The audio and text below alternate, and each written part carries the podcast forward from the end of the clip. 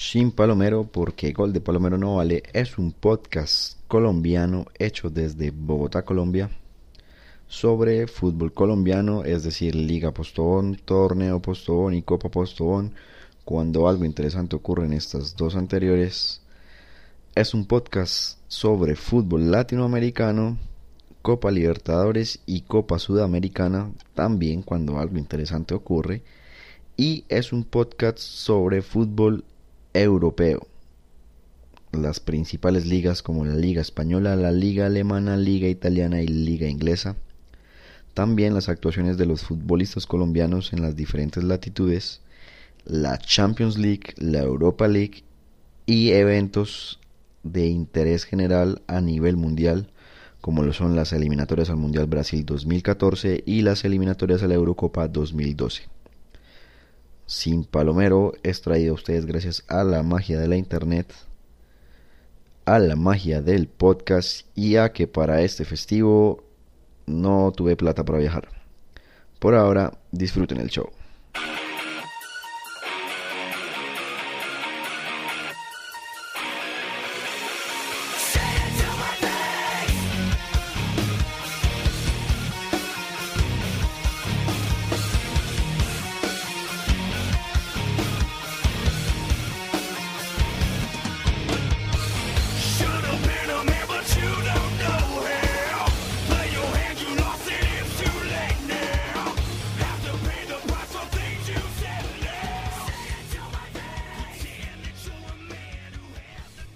Gente, ¿cómo vamos?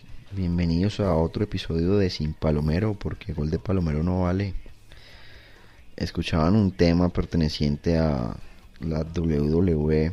La semana pasada tuvimos a Chop Keep Down en la casa. Talento colombiano para ustedes. Tuvimos buenas críticas al respecto, entonces pues vamos a seguir con esa combinación de canciones de tanto de lucha libre como de la banda sonora de FIFA hasta que tenga el FIFA 12 y lo probemos a ver qué tal. Y bueno, siéntanse cómodos, sigan, tomen un asiento, siéntanse como en casa, tranquilos que acá no mordemos. Imagino que están ya en, en el trabajo, bien descansados de este puente festivo, con bastante de qué hablar porque si tuvimos bastante fútbol la semana pasada, tuvimos eliminatorias Copa Colombia y la Liga Postobón este fin de semana. Y pues bueno, como ustedes saben, esto no es en vivo, esto es una grabación para este día. Yo, su anfitrión de este prestigioso podcast, Edwin Roncancio, me encuentro completamente solo. Señores, Víctor Martínez, Carlos Sánchez, Andrés Tejedor, Felipe Hernández y Manuel Cruz no se dignaron a aparecer, me imagino que tomando el sol en alguna de las paradisíacas playas de Villeta, Anapoima o similares. Bueno, gente, pues aprovechando que estoy solo y que igual soy amo y señor de este espacio, vamos a probar algo nuevo acá.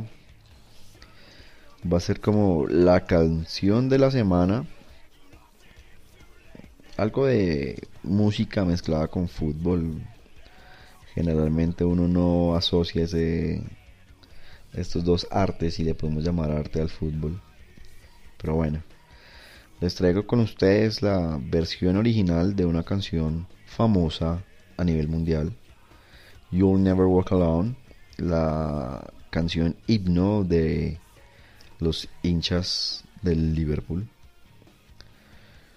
Es una canción original de compuesta por Richard Rogers y Oscar Hammerstein para un musical en Broadway. Sin embargo, Gary and the Pacemakers, un grupo de Liverpool, adoptó la letra en 1960 y fue número uno, siendo así como los nativos de Liverpool la adoptaron para hacer la canción de su club. Es una canción que ha tenido algunas versiones famosas como la de Frank Sinatra, Elvis Presley o Johnny Cash. Pero pues la más famosa, además de la coreada por los seguidores de los Reds, es la de Gary and the Pacemakers que la escucharán a continuación. When you walk through a storm, hold your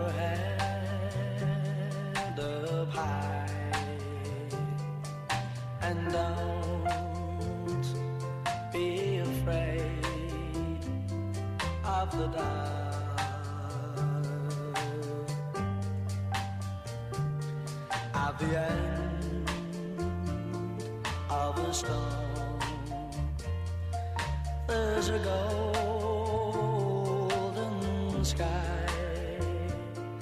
And the sweet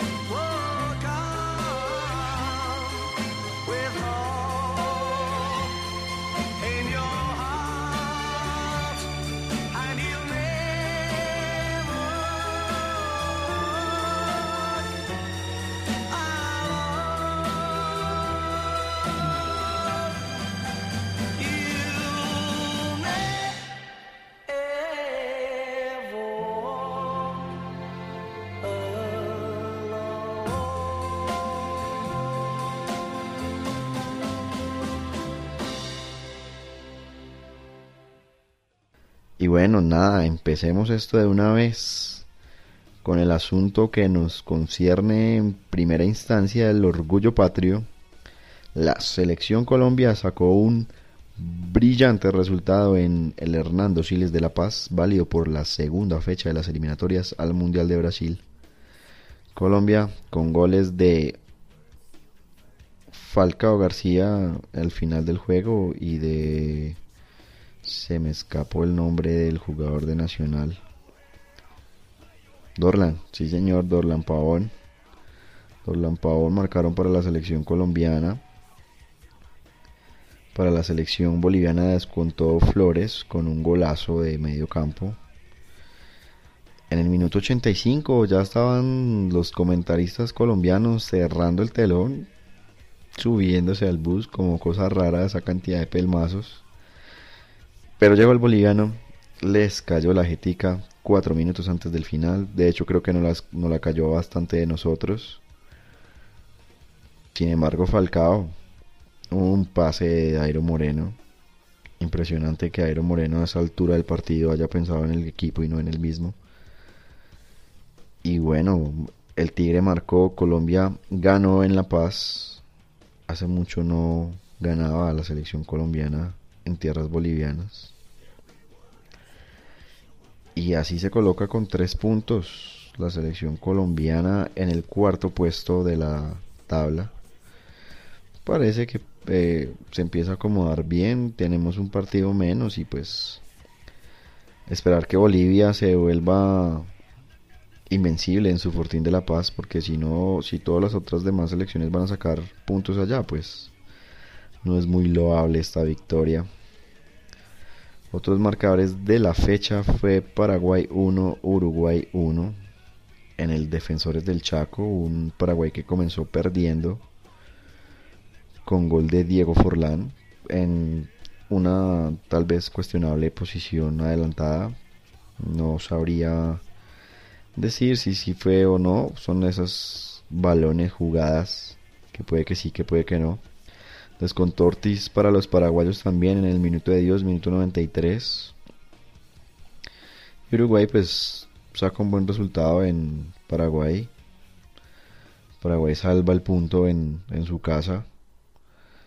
Complica el asunto Paraguay, no comenzó tan fuerte como nos tiene acostumbrados. Pero bueno, ya lo habíamos dicho acá, Paraguay no venía bien y Uruguay demostrando que es una de las fuertes candidatas a clasificar, diría yo que de seguro va a clasificar.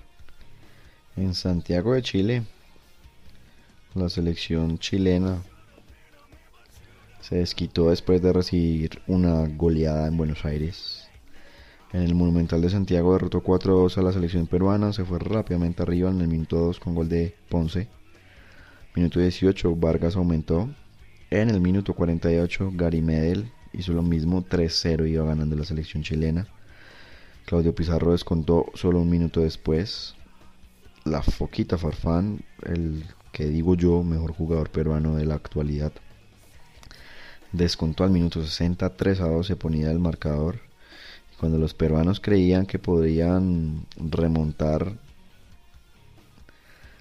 cuatro minutos después llegó el penal que convirtió el Chupete Suazo para el 4 a 2 definitivo. La selección chilena consigue sus tres primeros puntos en su casa en la eliminatoria y la selección peruana se queda con los tres que le arrebató a Paraguay en Lima.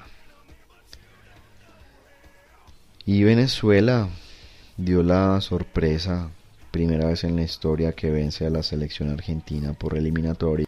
1 a 0 fue el marcador final en Puerto La Cruz.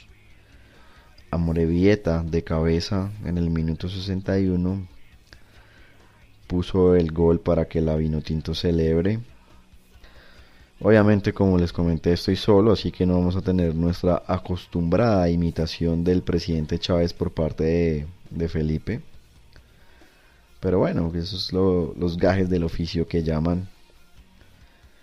Y eso fue todo por las eliminatorias suramericanas. La tabla de posiciones sería la siguiente. Uruguay con 4 puntos, 2 partidos jugados. Le sigue Argentina con 3 puntos.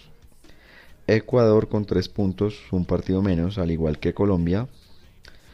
Ecuador estaba en más 2 en la diferencia, por eso está de tercero. Perú 3 puntos. Chile 3 puntos. Séptimo Venezuela con 3 puntos. Octavo Paraguay con un puntos. Con un punto, perdón. Y Bolivia sin puntos. Cierra la tabla. La próxima fecha será el 11 de noviembre del 2011. 11-11-11. Argentina recibe a Bolivia en el Monumental de Núñez. Colombia hace lo mismo en Barranquilla. Junto a Venezuela. Partido difícil para los colombianos.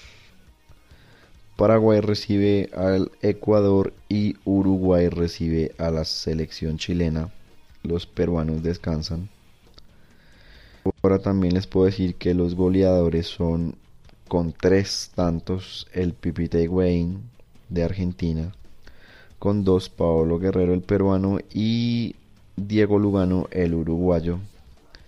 Luego pues ya hay bastante jugadores con un gol, entre ellos pues los colombianos Dorlan Pavón y Falcao García. Y bueno, pues las eliminatorias arrancaron, se puede decir que arrancó bien para Colombia. Hay que validar eso en Barranquilla.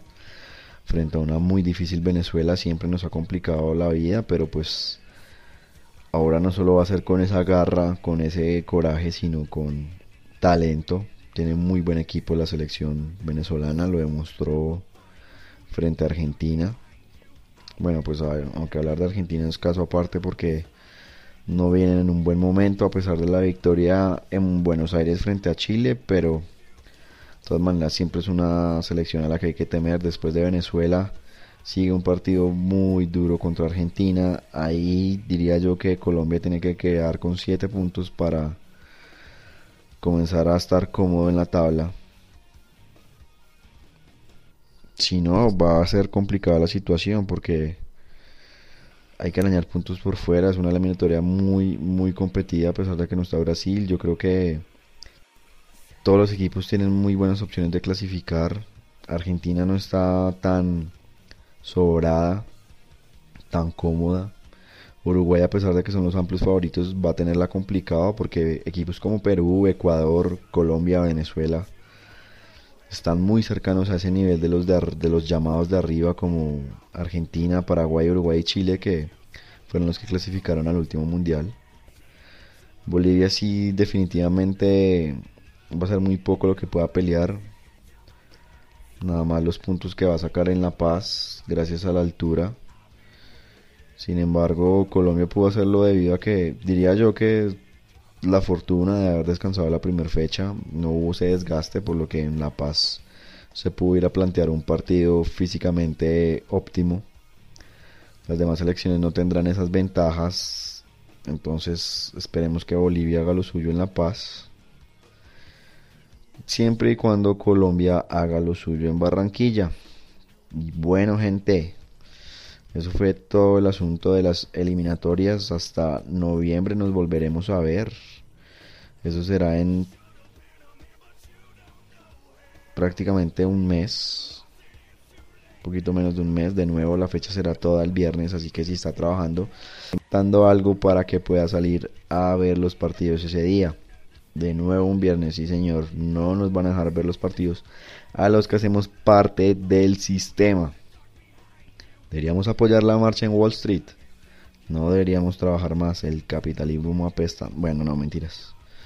Si no hubiera capitalismo no estaría escuchando Sin Palomero desde mi iPod en iTunes.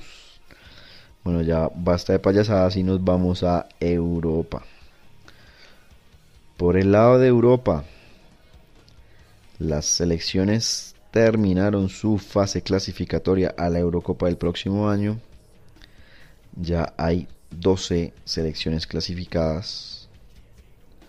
Estas son Alemania, Dinamarca, España, Francia, Grecia, que sorprendentemente siempre está en la cita europea, Inglaterra, Italia, Holanda, Rusia, Ucrania, clasificada por derecho por ser país organizador, Suecia y Polonia, también clasificada por ser país organizador.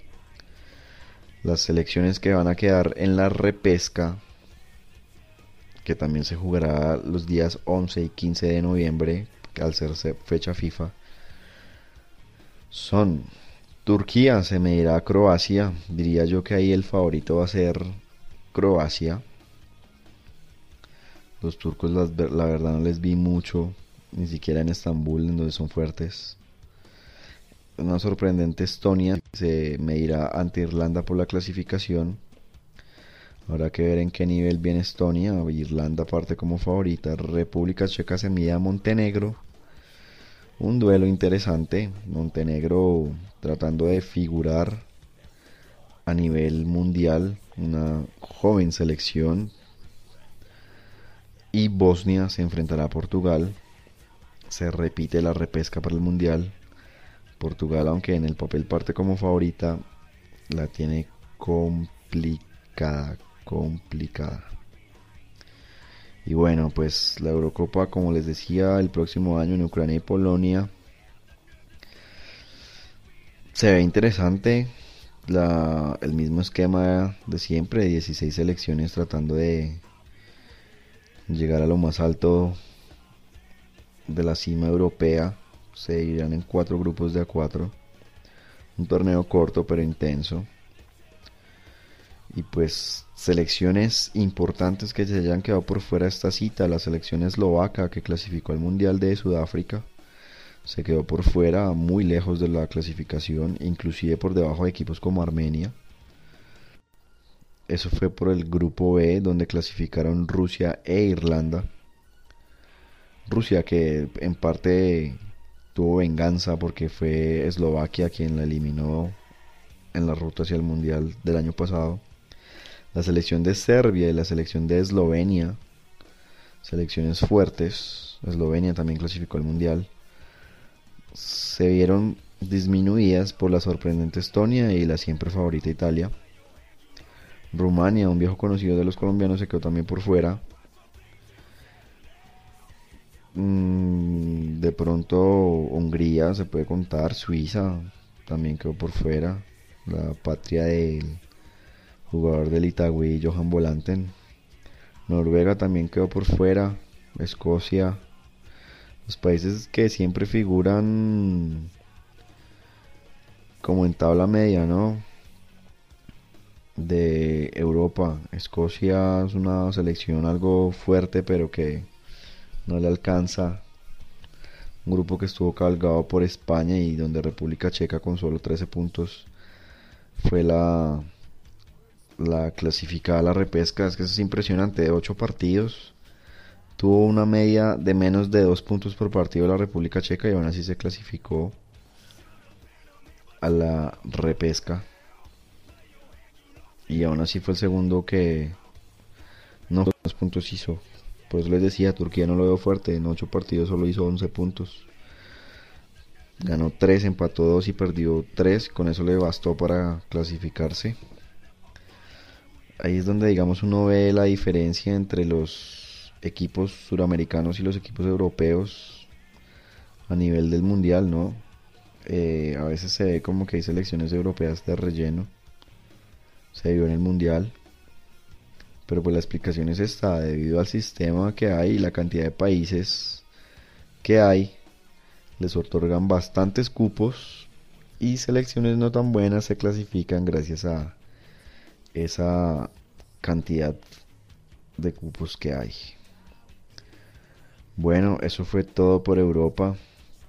Ya de Europa tenemos lo interesante la repesca y de aquí hasta el otro año que sea la Eurocopa en sí. Y listo.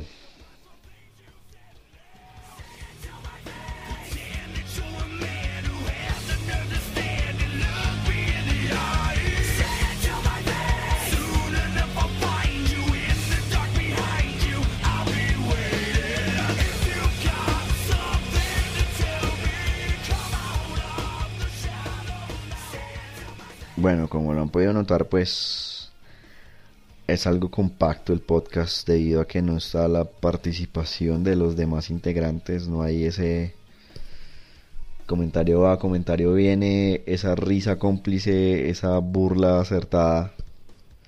Sí, cierto, pues no sé, se tornó un poco serio el podcast.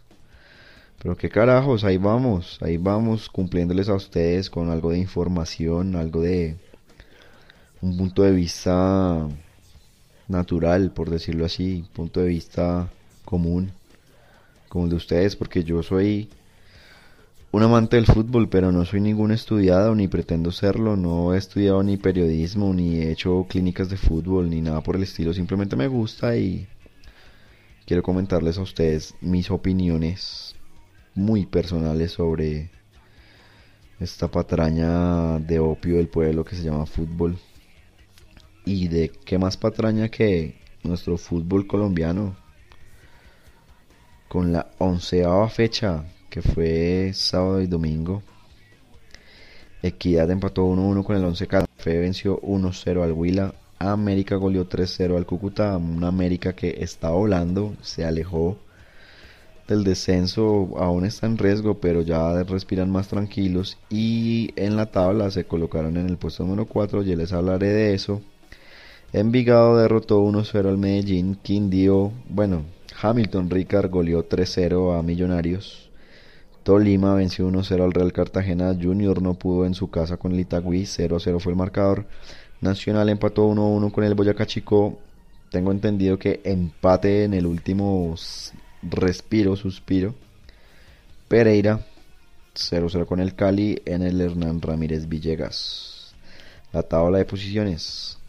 Quindío, líder absoluto con 18 puntos. Nacional le sigue con 17, al igual que el Junior América con la misma cantidad de puntos, pero un partido menos. Chico 17 y Tolima 17, los seis primeros. Pereira y Envigado cierran los 8, cada uno con 15. Itagüí, Santa Fe y Cali siguen ahí a la espera también con 15 puntos. 11 Caldas, Millonarios y Huila puestos 12, 13 y 14 respectivamente con 14 puntos.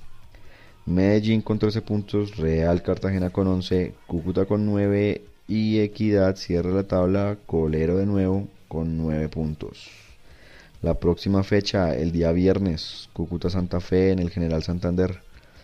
Día sábado, Real Cartagena Quindío. Millonarios reciben el Campinal Pereira. Un probable partido que vayamos a transmitir, no sé, por ahí hay una invitación de a póker, pero pues ya veremos, dijo el ciego.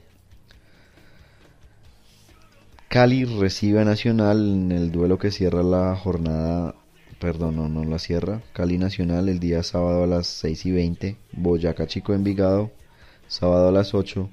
Willa Junior también el sábado a las 8. No tengo entendido por qué tantos partidos el día sábado, pero bueno, pues mejor así uno el domingo no vive tan estresado como el señor Felipe Hernández, que cada día debe tener menos cabello. Itagüí recibe al Tolima el domingo 3 y 30. Medellín recibe a la Equidad en el mismo horario. Y cierra la fecha ahora sí el Once Caldas contra el América en Manizales el domingo a las 5 y 30. Bueno, y como les hablaba del descenso, pues el descenso nos tiene al Pereira con 103 puntos, al Itagüí con 117 y al América con 119, un partido menos. Que digamos, hagamos la suposición que lo gane, pasaría al Envigado que está con 121 puntos. Muy cerca ya de esos puestos penúltimo y antepenúltimo que importan para la promoción y descenso del año siguiente están Millonarios con 126, Real Cartagena y Cúcuta Deportivo con 129. El que está más comprometido en ese asunto para el próximo año es el Real Cartagena que perdería los 52 puntos que hizo en el 2009. Y bueno, eso fue todo por la Liga Postobón. Como les dije rápidamente, rápidamente, porque no hay con quién hablar. Porque son una partida de faltones. Pero bueno, aquí estamos. Hablando de fútbol, que es lo que nos gusta. Y pues seguimos. Vamos acá a robarle un poco de sección al señor Tejedor. Con los 23 goles marcados en el exterior por futbolistas colombianos. En México, el señor Edixon Perea sigue marcando en el empate del Cruz Azul contra el Potosí. Jackson Martínez también anotó para los Jaguares. Aquí Valdo Mosquera en un gol algo extraño porque fue por el piso en un tiro de esquina a pesar de que había subido a cabecear, pero pues bueno, ahí Aquivaldo marcó gol. Dubier Riascos también anotó para el Puebla. Esos fueron los, los goles colombianos en el fútbol manito. Por allá en la lejura de Corea, Molina marcó. ¿Dónde más? ¿Dónde más marcó Pérez? En Argentina le marcó a, a Godoy Cruz, el jugador del Independiente.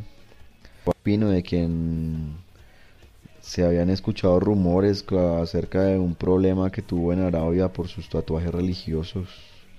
Después ya dijeron que no era por los religiosos, sino era simplemente porque está prohibido en, en Arabia Saudita mostrar los tatuajes. Sin embargo, no sé, no confío mucho en la prensa nacional respecto a esos temas.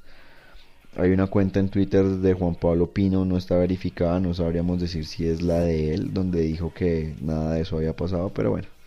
La noticia ahora es que marcó para su equipo el Al-Nassr. Frey Montero marcó en Seattle en la MLS.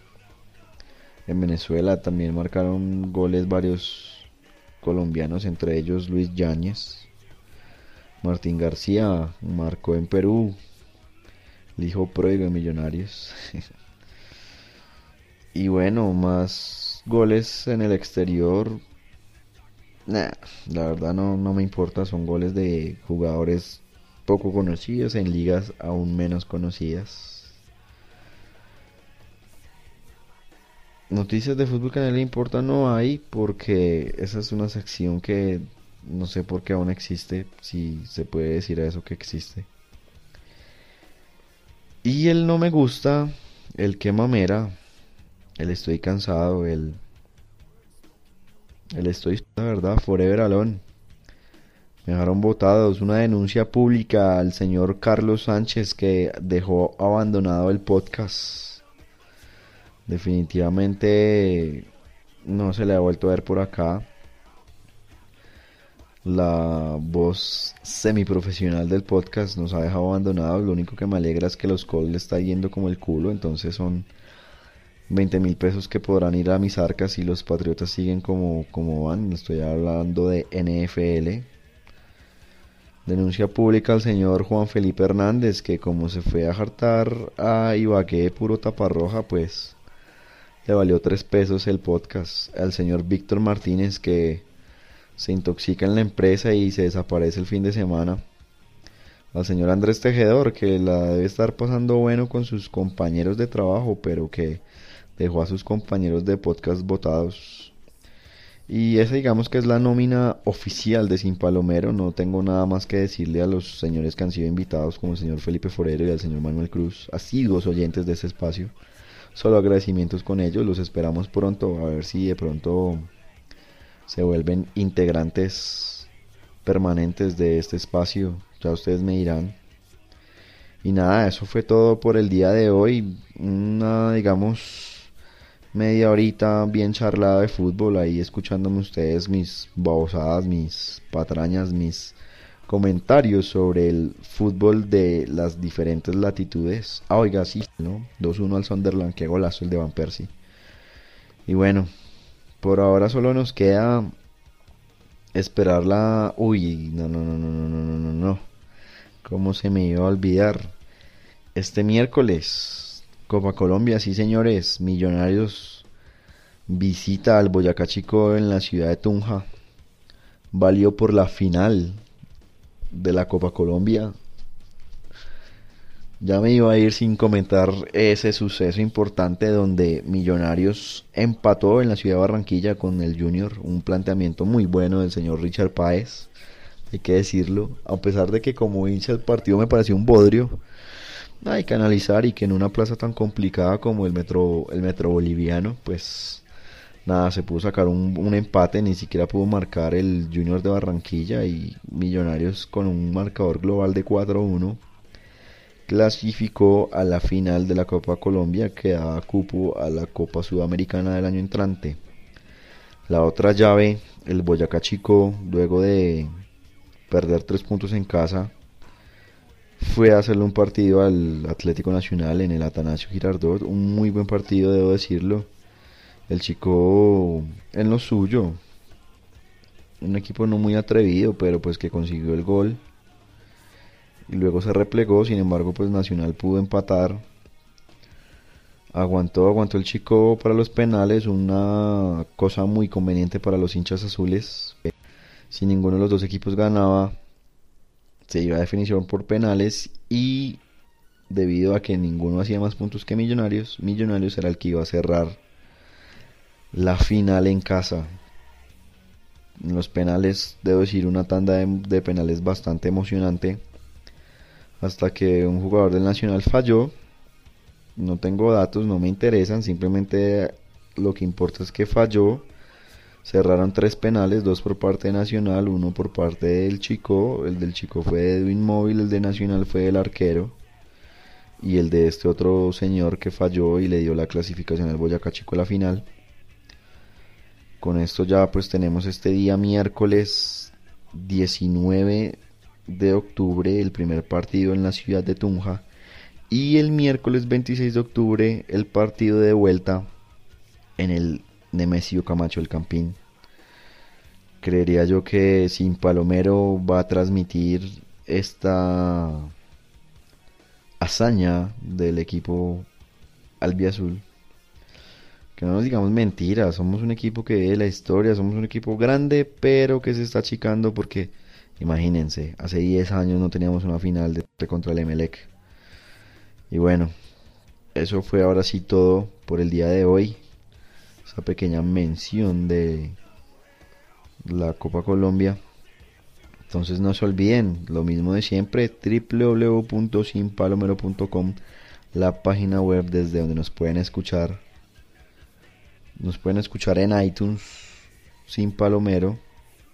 Nos buscan en iTunes nos pueden buscar en iBox y voox.com. Lo mismo nos buscan podcast sin palomero. arroba sin palomero, nuestra cuenta oficial en Twitter o en Twitter, como dirían los angloparlantes. Sin palomero en Facebook también nos pueden dar ahí el like, el like, como lo quieran decir, el me gusta. Y eso es todo. Un saludo muy especial a todos ustedes los que les gustó este episodio, así no tenga tantos chistes, así esté cargado de odio porque me dejaron botado. Y a los que no les gustó, pues bien se pueden ir a la quinta. Que allá los tratarán bien. Porque aquí no serán bienvenidos. Son personas no gratas si no les gustó este episodio. Y bueno, nos veremos el próximo fin de semana con el primer partido de la final de la Copa Postobón y la doceava fecha de la Liga Profesional Colombiana. Adiós.